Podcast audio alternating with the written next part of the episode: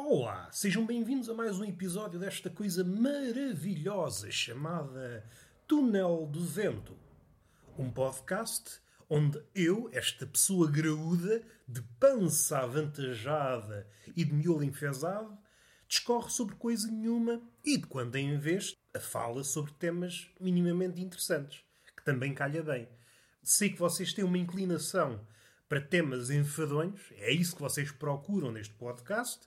Nos outros, nesses podcasts que há nos arrabaldes da internet, nesses podcasts, podcasts estão cheios de polpa, temas entusiasmantes. Aqui é o contrário. Eu procuro alargar a oferta em matéria de tédio. Vocês estão muito entusiasmados em casa. Já vos aconteceu certamente.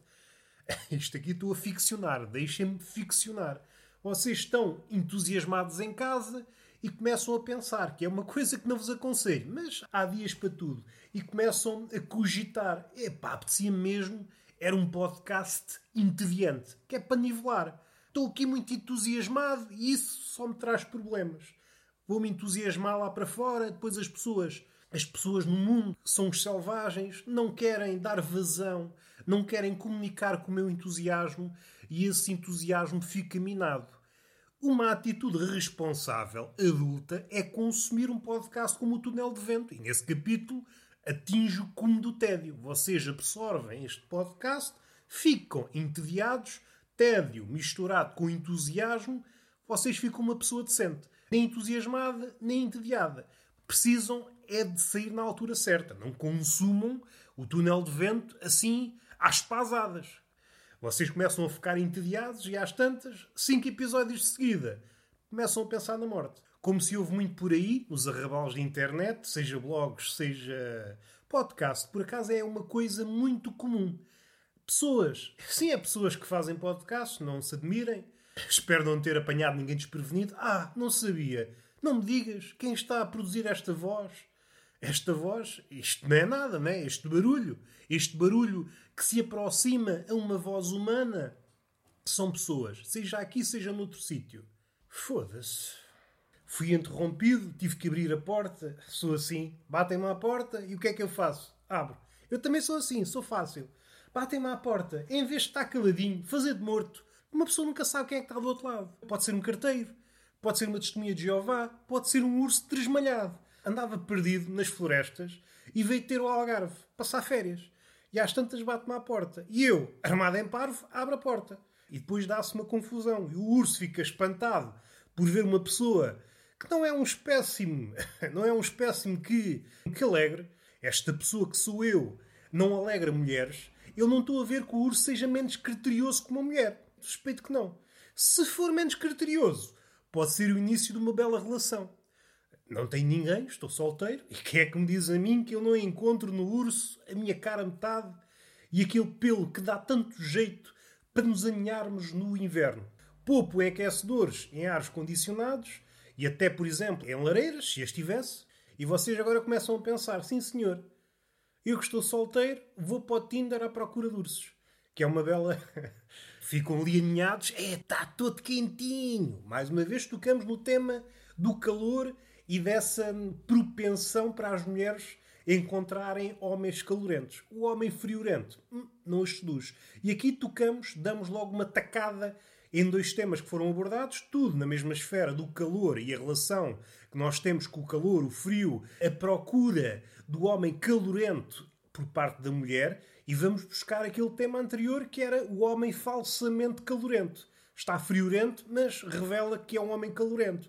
E eu aqui agora talvez tenha chegado a uma conclusão madura, que é as conclusões que eu chego. É aquelas conclusões que repousam, evidentemente, na árvore do pensamento e tombam, caem na cabeça de Deus. E o Deus, é pá, uma conclusão madura.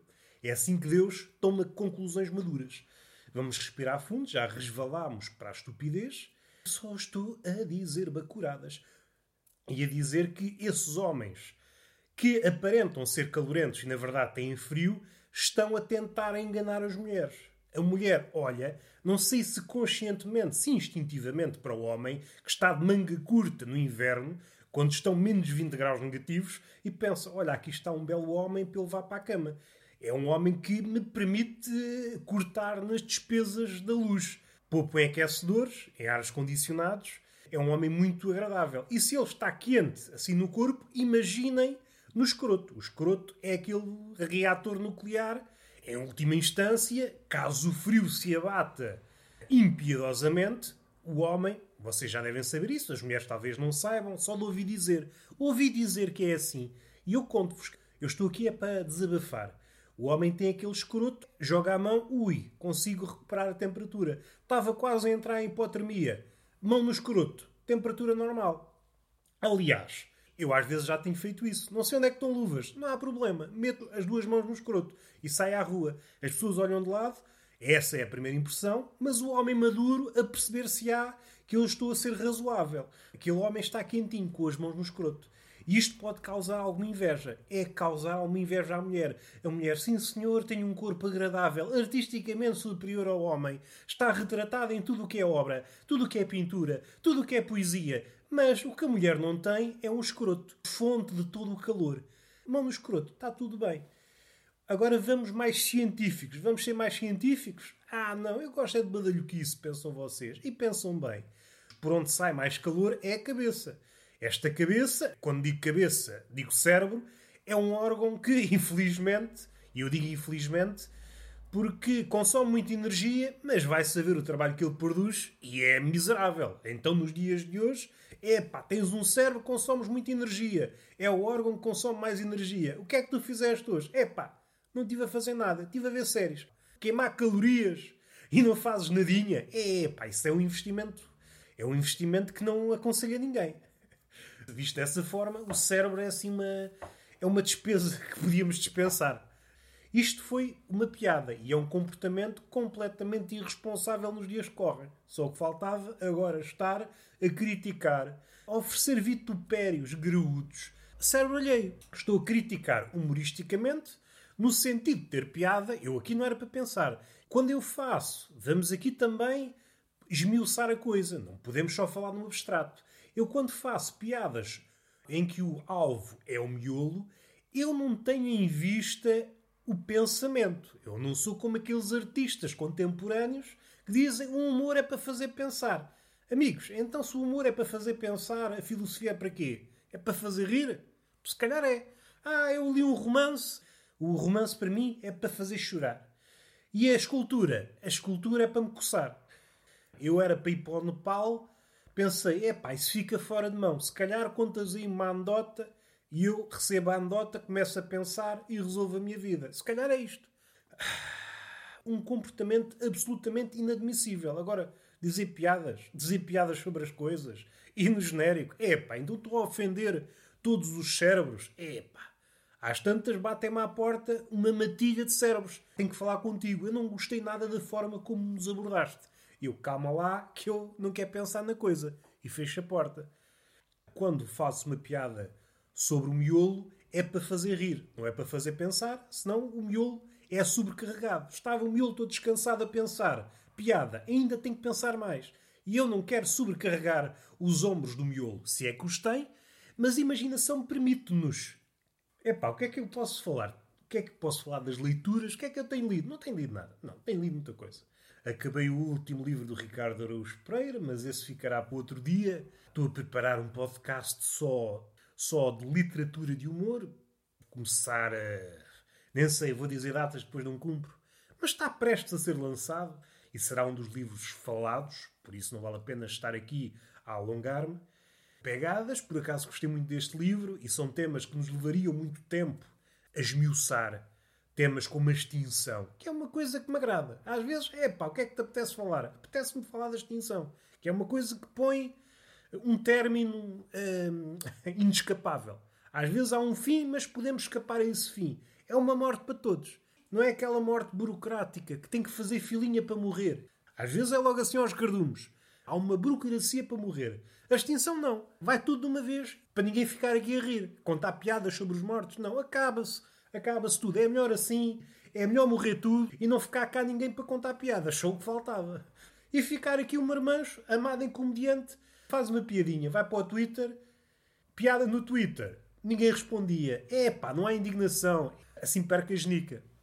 seria um mundo muito triste. Seria o último elemento da espécie humana, o comediante suicida.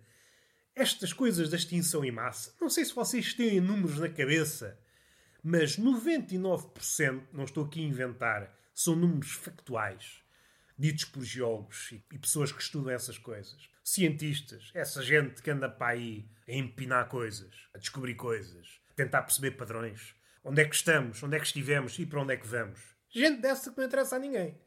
Que afirma que 99% dos seres vivos que já existiram neste planeta já foram à vida. Nós pertencemos a um grupo magro de 1%. Somos 1% de tudo o que já existiu. Somos uma espécie de privilegiados. 99% do que existiu já foi tudo à vida. É 1%. 1%. Se imaginássemos todos os animais que já existiram, animais, quando eu digo animais, digo seres vivos, vegetais e merdas assim. Vocês percebem que isto estou aqui a falar como se fosse um taberneiro. A falar das coisas como elas são, como eles dizem. Eu falo das coisas como elas são. E como é que as coisas são? É pá, não me perguntes. É pá, não me digas nada. Não me digas nada que só essa pergunta já me azedou o dia. Como eles dizem, já me azedou o dia. Eu gosto muito desta expressão. Já me azedou o dia. Infelizmente nunca me lembro dela numa situação que a posso usar. Não me vou utilizar numa situação em que não se adequa. Estou a cumprimentar alguém, a pessoa diz bom dia. Epá, já me azedou o dia. Humoristicamente, muito agradável mas isto pode ter resultados práticos nada, nada satisfatórios. Já estou a ficar parvo. Já estou ou continuo ou suplantei o patamar da parvoíce anterior. Estou a crescer na parvoíce. E isso deve, deve encher-me de orgulho. Estou cheio de orgulho até. Estou quase arrebentado de orgulho. Ah, mais uma vez, estupidez. Tentei corrigir a estupidez com uma adenda onde eu mostraria o meu arrependimento mas esse arrependimento veio sob a forma de uma nova parvoíce. Estou a acrescentar parvoíce em cima de parvoíce. Voltando atrás. Se imaginássemos todos os seres vivos como um bolo, o que resta é uma fatia fina de fiambre. Essa fatiazinha patética. Houve uma extinção em massa que dizimou 95% das espécies vivas na altura, chamada. que é um nome sonante a Grande Morte, fica no ouvido e é um nome adequado. Ninguém fica a pensar, Grande Morte, será o quê? Uma sapataria? Será um, um quiosque? Não, está mesmo a falar de uma extinção. Em massa. Havia aqui temas que eu quero falar um dia destes, mas são temas que demoram muito tempo. E eu tenho que jogar com esta janela de minutos. Há uma obra a decorrer à frente da minha casa, como eu já disse várias vezes. Estão a construir merdas e merdas e merdas e merdas, isto nunca mais acaba. E agora vai começar o confinamento, parece que ainda dá mais gozo. Quando é que vamos construir a todo vapor? Num confinamento. O barulho irrita. O barulho irrita. Esta irritação, em relação ao ruído, era muito mais concentrada. Era muito mais. Eu irritava-me face a determinados ruídos mas isso transbordou. Hoje irrito-me com qualquer coisa que fale, que imita som. Há um pato que passa por mim e eu cala-te para aí. Já não posso ouvir o teu quá-quá. E o pato, quá, leva já uma bordoada. E tudo me irrita. A natureza irrita-me, os pássaros irritam-me, os berbequins irritam-me e talvez não seja disparatado. Há pessoas que desde março passado que estão a pregar merdas na parede. Será que já escavacaram a parede toda? Será que daqui a bocado a casa vai abaixo com tantos quadros? Ou fazem isso tudo uma vez? Eu não me importo de fazer direto um dia. Um dia dedicado a pendurar merdas em casa. Por buchas na parede, prateleiras, 24 horinhas de berbequim. Eu não me importo. Não me importo passar por esse calvário. Ficava o feriado nacional, se há petições para tudo e para nada, o dia nacional de pregar merdas em casa, dos aberbequins, bricolagem, um barulhão do caraças. Quem quisesse fazia, quem não quisesse ia para a rua, passear um cão ou um gato ou um, um javali e a coisa ficava resolvida. Acabava o dia. O resto do ano, 364 dias ou 65 se for bissexto, e estou a tirar o dia, não façam já essa giga-joga 365 bissexto, não, eu estou a tirar o dia dedicado à bricolagem. Não sejam paros, que vocês andam na internet, parece que o vosso miolo está a ficar enfesado. Assim é durante o ano todo. E depois é sempre as horas mais manhosas. Ou é de manhã cedo, ou é à noite. De manhã começam a esburacar a parede até o galo acorda. Isto não se faz. O galo, todo passado dos cornos. O galo, seja o galo, seja o ganso, são animais muito passados da corneta. Não conseguem, não têm aquele, hum, aquele sentimento da proporção. A maioria dos animais só se mete com outros espécimes mais ou menos da sua gama de tamanhos, mais pequeninos ou até ao seu tamanho. Se for muito maior, é pá, não me meto com ele, que sou capaz de levar no focinho. Agora o galo, o ganso, são animais que não medem bem o tamanho. Um galo vê um elefante entrar no seu domínio, vou dar umas bicadas na tromba deste elefante. O ganso é uma manifestação de pessoas e ele, é pá, estou a entrar aqui no meu domínio, vou afugentar esta pecheza toda. Pecheza, neste caso, pessoas. Não medem a proporção. Eu acho que devem ser dos poucos animais. No reino animal, onde é que havia de ser? No reino vegetal. Não fazia sentido a terem este comportamento. Até porque há estratégias que os animais usam para parecerem maiores, fazendo com que os seus possíveis rivais, seja da espécie ou outras espécies, intimida. O tamanho intimida. Agora, essa estratégia parece não funcionar com galos ou gansos. Eu às vezes vou com as bochechas inchadas e o ganso vem direto a mim. É pá, então mas que é isto? Fez-me um octógono como no UFC e anda cacetada com um ganso. E perco, o ganso é lixado para a porrada. O ganso, até a postura, é intimidatória. Põe assim o pescoço na diagonal, como que ia dizer: ah, azar, amigo. Só falta ter um cigarrinho no bico e um gorro no alto da pinha. Abres-te já as asas, levas umas bicadas no cu que até ficas 15 dias sem dormir, com dores nas nalgas. Eu tenho muito medo, tenho muito medo desses animais que não têm esse sentimento que devia ser um instinto. Se todos os animais têm isso, porquê é que os galos e os gansos não têm? Os gatos pode ocorrer de vez em quando, mas só quando nós pressionamos o gato. Ou quando algum animal pressiona o gato, aí o gato também se passa da corneta. Mas é preciso ser pressionado. O galo e o ganso têm isso. Passam-se da corneta sem haver motivo. Há um ganso que se passou da corneta e está a tentar maltratar quatro ou cinco pessoas. São animais que nasceram parvos dos cornos. E é por isso, em relação ao galo, ao ganso não sei quais são os hábitos, e o galo talvez nos ajude a desmontar aquela ideia acordar cedo da saúde. Pelo galo, não sei se dá.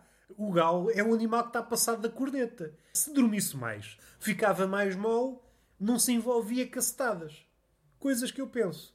Se valiam a pena ser verbalizadas? É evidente que não, mas uma pessoa também tem que pôr aqui o coração à beira dos vossos ouvidos. Vocês ouviram o meu coração a pulsar. Esta é a língua do meu coração. E o que é que o meu coração fala? Fala de gansos e fala de galos. E está feito. Beijinho na boca e palmada pedagógica numa das nádegas. Até à próxima!